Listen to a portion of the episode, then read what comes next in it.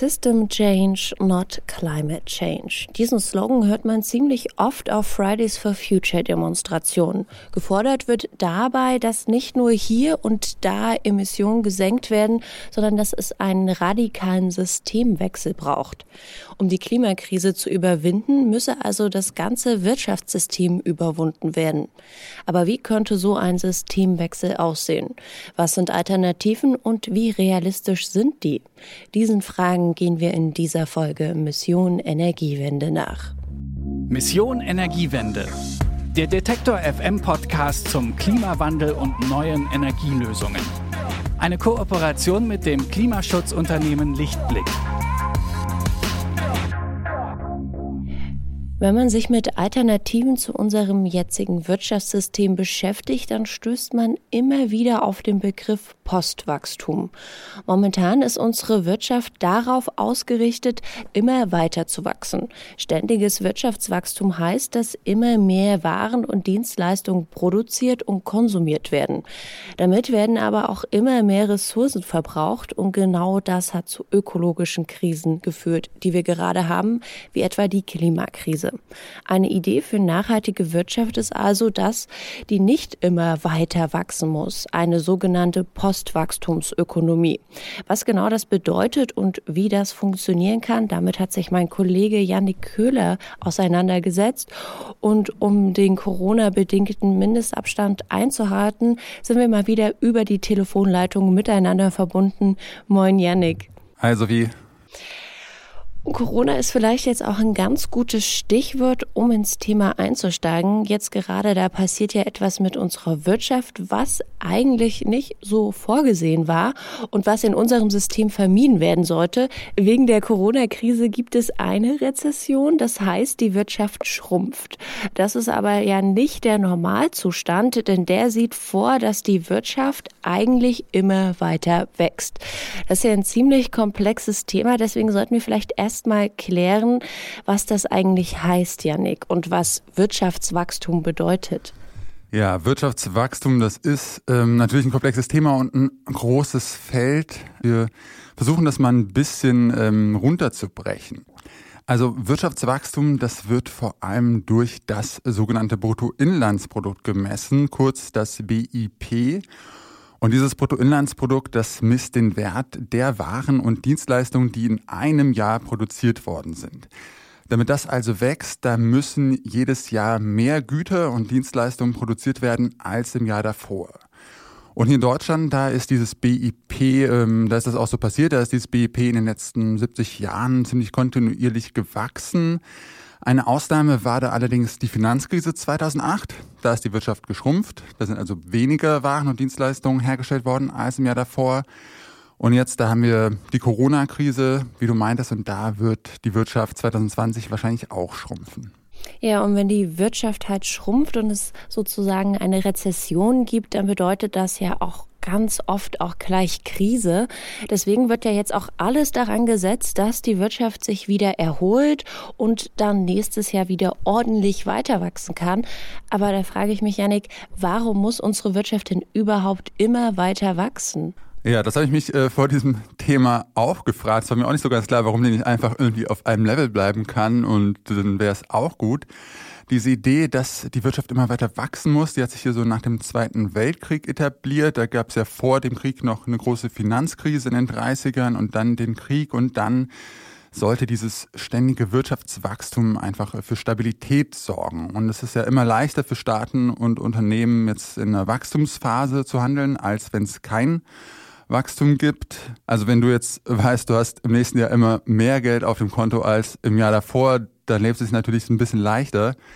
Und mittlerweile ist es dann aber so, dass jetzt eigentlich fast alle Bereiche von unserer Gesellschaft auch darauf ausgerichtet sind, dass es einfach dieses ständige Wachstum gibt.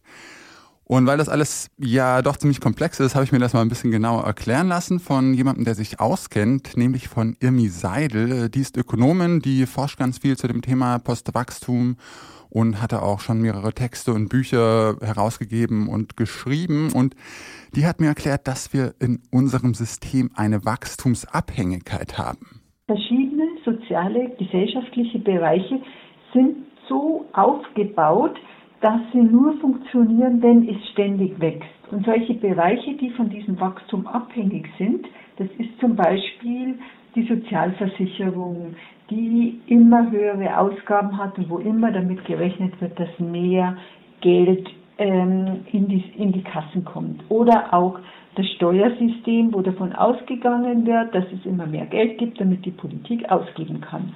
Und wenn das nicht mehr stattfindet, dann gibt es eine große Krise. Ja, und diese Krise, die merken wir ja gerade, hast du schon gesagt, wegen Corona schrumpft die Wirtschaft, es wird weniger produziert und gekauft, äh, das Wachstum, das bricht ein. Und dann nimmt der Staat natürlich auch weniger Steuern ein, kann weniger Geld ausgeben, muss Schulden machen und das ist dann natürlich alles äh, problematisch. Ja, und äh, dieses Problem wird ja gerade damit versucht zu umgehen, dass man versucht, sich aus der Wirtschaftskrise sozusagen herauszukonsumieren. Der Staat hat ja die Mehrwertsteuer gesenkt, damit die Leute wieder mehr konsumieren.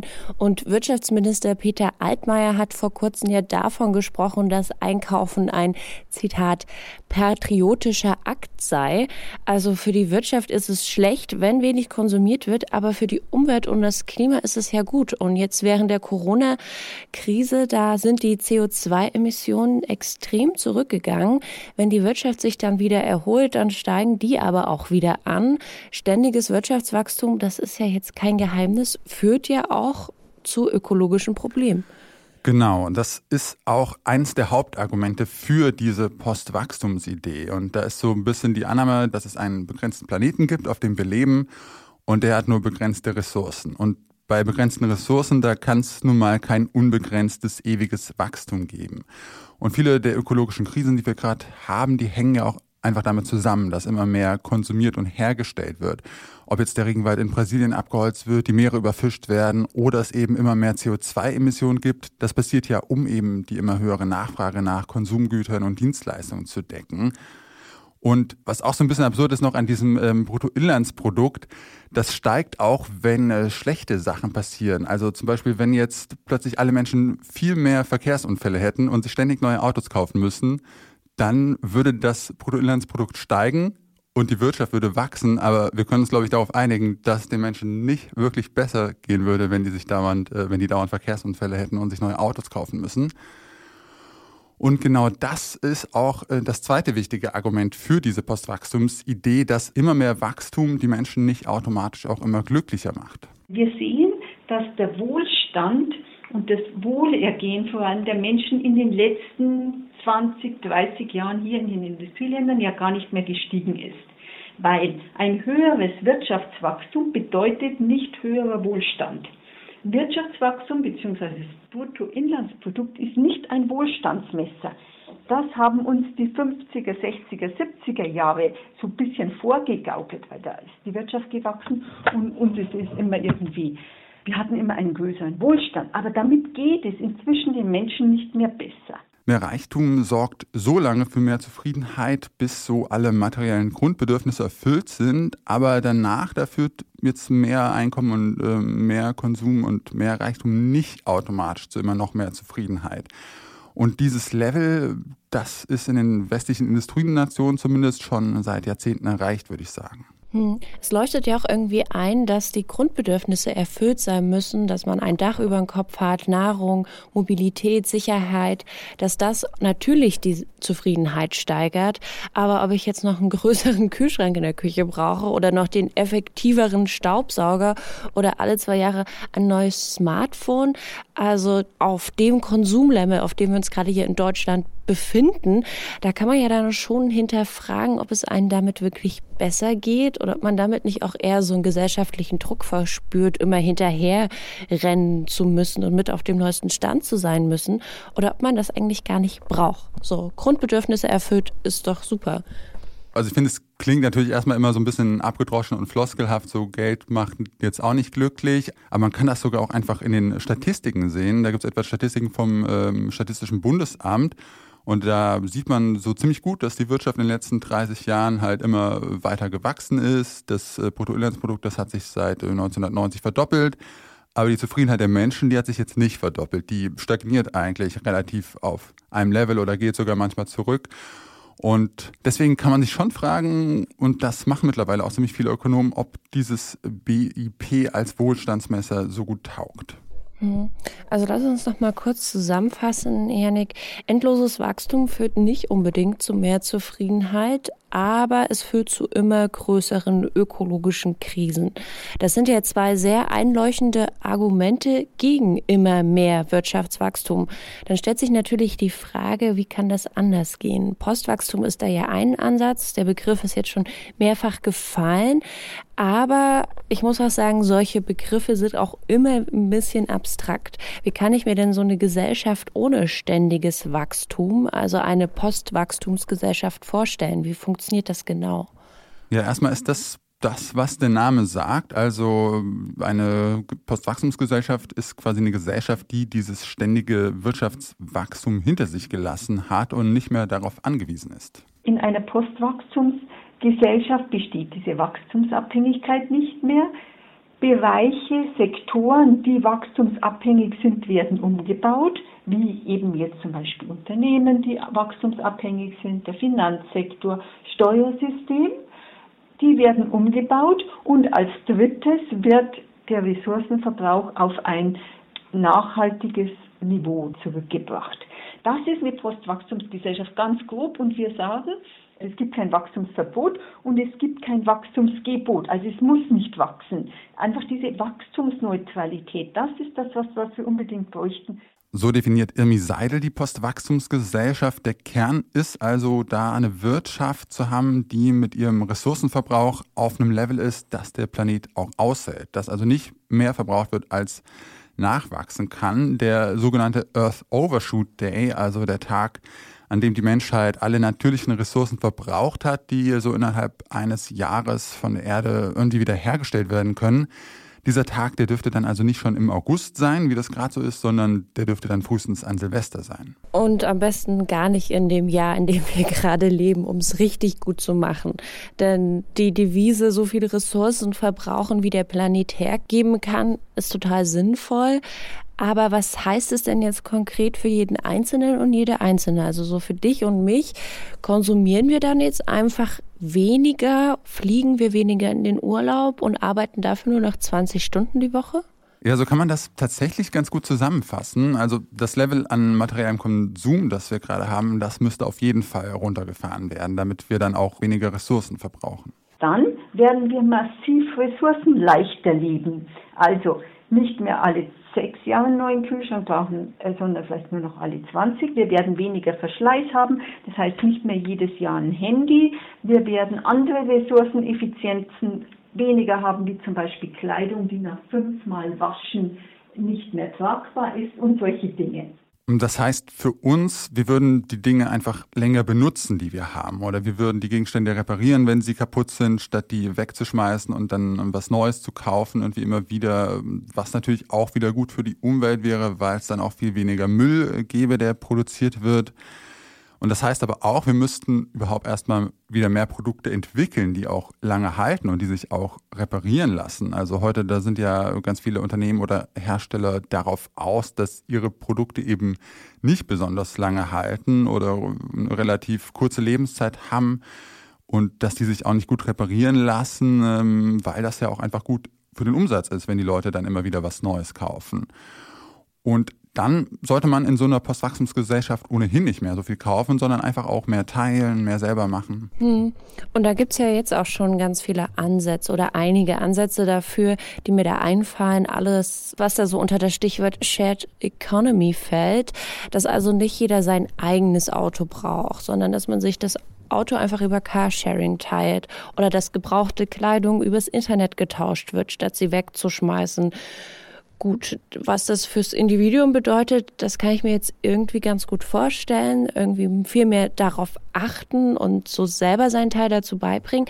Aber wie sieht das denn für Unternehmen aus? Die wollen ja Gewinne machen, wie du es schon gesagt hast, sich auf den Märkten durchsetzen. Wie würden denn Unternehmen in einer Postwachstumsgesellschaft funktionieren? Ja, das habe ich auch erst so gedacht, aber man hat da, glaube ich, auch so ein bisschen verzerrtes Bild manchmal von so Unternehmen, weil wenn man von Unternehmen hört, irgendwie in den Medien, dann meistens von irgendwelchen großen äh, Börsenkonzernen oder man hört von Startups, die gerade durch die Decke gehen und dann denkt man, okay, Unternehmen, die wollen einfach alle krass expandieren.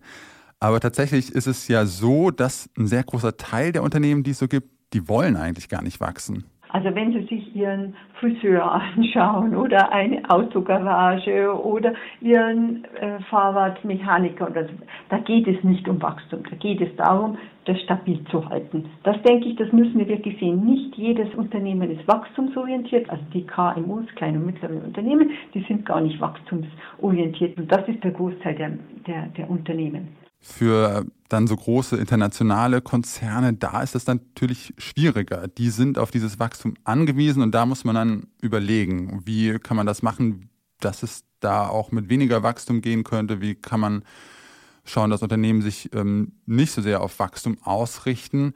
Und es ist aber tatsächlich auch so, dass einige Unternehmen in so einer Postwachstumsgesellschaft, dass die da nicht mehr funktionieren würden. Also so große Modeketten, H&M oder Primark oder so zum Beispiel, die ja von der Kurzlebigkeit ihrer Produkte auch einfach leben, die würden, würde es dann da unter Umständen nicht mehr geben.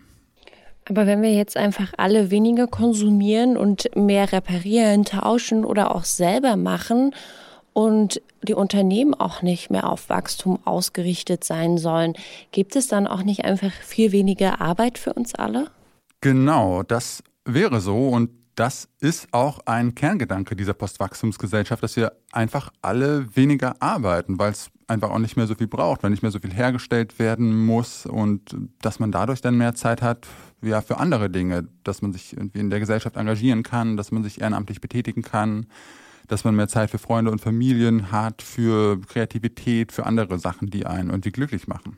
Okay, aber spätestens da würde es doch Probleme geben, oder Janik? Also wenn ich mir mal unser Steuersystem zum Beispiel anschaue, da sind da zwei sehr wichtige Einnahmequellen für den Staat. Ja, zum einen die Lohnsteuer also das Geld, was die Leute von ihrem Einkommen abgeben und als zweites die Mehrwertsteuer. Also das, was wir alle bezahlen, wenn wir irgendwas kaufen, also was immer mit einberechnet wird. Und wenn jetzt viel weniger gearbeitet und weniger konsumiert wird, dann hätte der Staat ja viel weniger Geld zur Verfügung für alle Ausgaben, die es in einer Postwachstumsgesellschaft ja immer noch geben wird. Wie soll das denn dann laufen? Ja, das ist erstmal richtig. Also so wie das System gerade ist, würde das nicht funktionieren und da müsste man also auch das ganze Steuersystem umbauen. Aber das wäre ja möglich. Also es gibt ja jetzt keinen Zwang, warum man unbedingt jetzt das Einkommen besteuern muss oder die Mehrwertsteuer.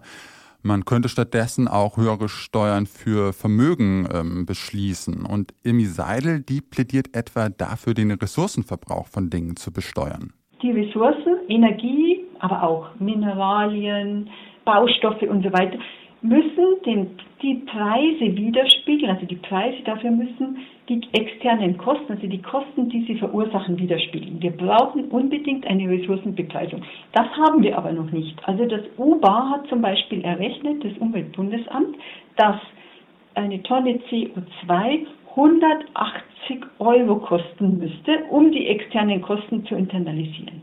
Das heißt, das sind massive Bepreisungen. Und die Politik schlägt jetzt irgendwie 25 oder 30 Euro vor. Also hier sind wirklich Sprünge zu machen. Also ein Flug nach Marokko zum Beispiel, der dürfte dann nicht mehr 30 Euro kosten, wie man das jetzt ja manchmal hat, sondern der müsste einfach viel, viel teurer sein. Die Dinge müssten den Preis haben, den sie dann auch an Kosten, an ökologischen Kosten in der Zukunft verursachen, etwa durch CO2-Ausstoß, der dann die Klimakrise befeuert. Und dabei müsste man natürlich darauf achten, dass das alles auch sozial ausgewogen ist. Das ist ein ganz großer äh, Knackpunkt bei dieser Postwachstumsgesellschaft und ein ganz äh, wichtiger Aspekt dass jetzt da zum Beispiel Fliegen oder Fleisch essen, dass sich das dann am Ende nicht nur die Reichen leisten können, die halt genug Geld haben, um diese Ressourcensteuer zu bezahlen, sondern dass das einfach sozial ausgebogen ist. Okay, das klingt jetzt alles irgendwie auch machbar, aber ich frage mich jetzt, wie realistisch das denn ist, dass unser ganzes Wirtschaftssystem so umzukrempeln, dass es halt eine Postwachstumsgesellschaft wird. Wenn wir jetzt nochmal zur aktuellen Lage und zur Corona-Krise zurückkommen, da ist ja die Wirtschaft massiv runtergefahren worden und das hat ja ja bei vielen die Hoffnung geweckt, dass sich jetzt dadurch grundlegend was verändert in unserer Gesellschaft und dass es nach Corona ein anderes System sein wird als davor. Wenn ich mir das jetzt aber so politisch anschaue und auch was für Debatten auch gesellschaftlich geführt werden zurzeit, dann geht es ja vor allem viel darum, wie man nach Corona möglichst schnell wieder zur Normalität zurückkommen kann. Also ist das dann realistisch, dass wir in absehbarer Zeit in eine Postwachstumsgesellschaft übersiedeln? Genau, das ist so eine der ähm, wichtigen und äh, schwierigen Fragen bei dieser ganzen Postwachstumsidee und das, was du gerade so bei, mit Corona beschrieben hast und mit der Hoffnung auf ein anderes System. Also so ging es mir auch total am Anfang von der Corona-Krise. Da wurde alles runtergefahren, so die Gesellschaft ist irgendwie gefühlt zusammengebrochen und da hat man gedacht, okay, jetzt kann irgendwie was Neues entstehen. Aber dann war diese ganze Zeit irgendwie so schwierig und so bedrohlich, ähm, dass ich jetzt irgendwie eigentlich auch hauptsächlich Bock habe, dass alles wieder so ist wie vorher und dass man irgendwie wieder Normalität hat. Und auch Irmi Seidel, die sieht das auch so, aber sie meint, dass es so ganz wie vor der Krise trotzdem nicht mehr werden wird. Ich glaube, dass die, ähm, die jetzige Krise ähm, so beängstigend und existenziell ist, dass die Politik und auch Teile der Gesellschaft nicht irgendwas wagen wollen, sondern die Tendenz haben, eben zu dem Bekannten wieder zurückzukommen, das heißt wieder Wachstum. Aber gleichzeitig wird es Bereiche geben, wo es großen Strukturwandel gibt. Also die Luftfahrtindustrie wird nicht mehr die gleiche nach Corona sein wie vorher. Es finden Veränderungen statt. Wir werden nachher nicht mehr gleiche Ausgangssituationen haben. Und jetzt geht es darum zu sagen, okay, und wie können wir das alles, in, wie können wir das dann in Richtungen äh, lenken, die ökologisch vorteilhaft sind. Also die Corona-Krise ist, glaube ich, jetzt nicht der beste Anlass, um unser Wirtschaftssystem so komplett umzuschmeißen. Und auch wenn jetzt viele Probleme, die, wie etwa die Klimakrise, super drängend sind, da wird so ein Umdenken nicht von heute auf morgen passieren, sondern das wird ein längerfristiger Prozess sein. Aber jetzt eine Revolution anzuzetteln, ist also scheinbar A, nicht der richtige Weg und ich glaube in so einer Pandemie auch nicht der richtige Zeitpunkt. Aber was muss denn passieren, wenn aus der Utopie Postwachstum mal Realität werden soll?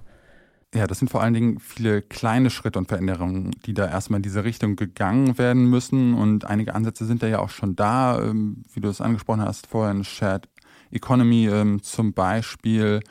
Einige Sachen ähm, müssten auch politisch entschieden werden, wie zum Beispiel das Steuersystem, eine Ressourcensteuer einzuführen, Vermögen zu besteuern zum Beispiel. Das ja, müsste auch aus der Politik kommen.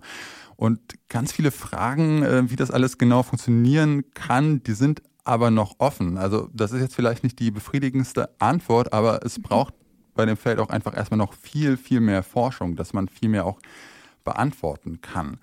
Und vor allem braucht es auch erstmal eine größere öffentliche Debatte darüber. Also gerade ist es ja so, dass einfach viele so davon ausgehen, die Wirtschaft wächst, das ist gut, die Wirtschaft schrumpft, das ist schlecht. Das nehmen ja viele quasi so als grundlegenden Fakt wahr. Aber dass es auch ohne ständiges Wachstum gehen könnte, das müsste man erstmal, das müsste erstmal in der breiten Gesellschaft ankommen. Dass Wirtschaftswachstum nicht alternativlos sein muss, wie etwa die CDU meint, sondern dass es auch anders geht. Und ich habe auch nochmal ins Wahlprogramm der Grünen geschaut. Ähm, die haben jetzt vor kurzem so ein neues Grundsatzprogramm äh, beschlossen, was ja auch viel diskutiert wurde. Und die sprechen da drin auch nicht von Postwachstum, sondern auch die Grünen sagen, dass Wachstum natürlich nachhaltig sein muss, die Ressourcen schon muss, die Menschen schon muss, aber das dann auch okay ist. Also das eher so die Idee eines grünen Wirtschaftswachstums. Also ich habe jetzt auf alle Fälle so bei der Beschäftigung mit dem Thema ähm, fand ich das auch total bereichernd, weil ich oft so auch in Diskussionen mit Freunden irgendwie an den Punkt kam, dass äh, wir irgendwie festgestellt haben, okay, so wie das System gerade läuft, ist es irgendwie problematisch, es müsste eigentlich irgendwie anders sein, es müsste sich was ändern, aber mir hat immer so eine konkrete Vorstellung gefehlt, so eine Utopie, wie es denn anders sein könnte. Und da habe ich das Gefühl, die, das kann ich mir jetzt eher vorstellen mit dieser Postwachstumsidee. Also das ist irgendwie was Konkretes. Und ich denke, da würde es sich auf alle Fälle lohnen, sich da mehr Gedanken drüber zu machen, auch in der breiten Öffentlichkeit, wie denn so eine Wirtschaft aussehen kann, die nicht immer weiter wachsen muss. Na, dann hoffen wir mal, Janik, dass dieser Podcast hier einen kleinen Beitrag dazu leistet, dass sich mehr Menschen mit dem Thema Postwachstum auseinandersetzen. Wie kann eine Wirtschaft aussehen, die nicht immer weiter wachsen muss? Und wie realistisch ist die Postwachstumsgesellschaft? Darüber habe ich mit meinem Kollegen Janik Köhler gesprochen. Vielen Dank dir, Janik. Gern, Sophie. Und damit sind wir auch schon wieder am Ende dieser Folge Mission Energiewende angekommen. Ich danke euch fürs Zuhören und dranbleiben. Und wenn ihr wollt, dann hören wir uns nächste Woche wieder. Und wenn ihr die ganz neuen Folgen nicht verpassen wollt, dann abonniert sehr gerne diesen Podcast, falls ihr das noch nicht gemacht habt. Ihr habt Themen, denen wir uns hier mal genauer widmen sollen. Kein Problem, dann schreibt mir einfach eine Mail an klima.detektor.fm. Ich freue mich von euch zu lesen. Also dann bis zum nächsten Mal. Mein Name ist Sophie Rauch. Macht's gut.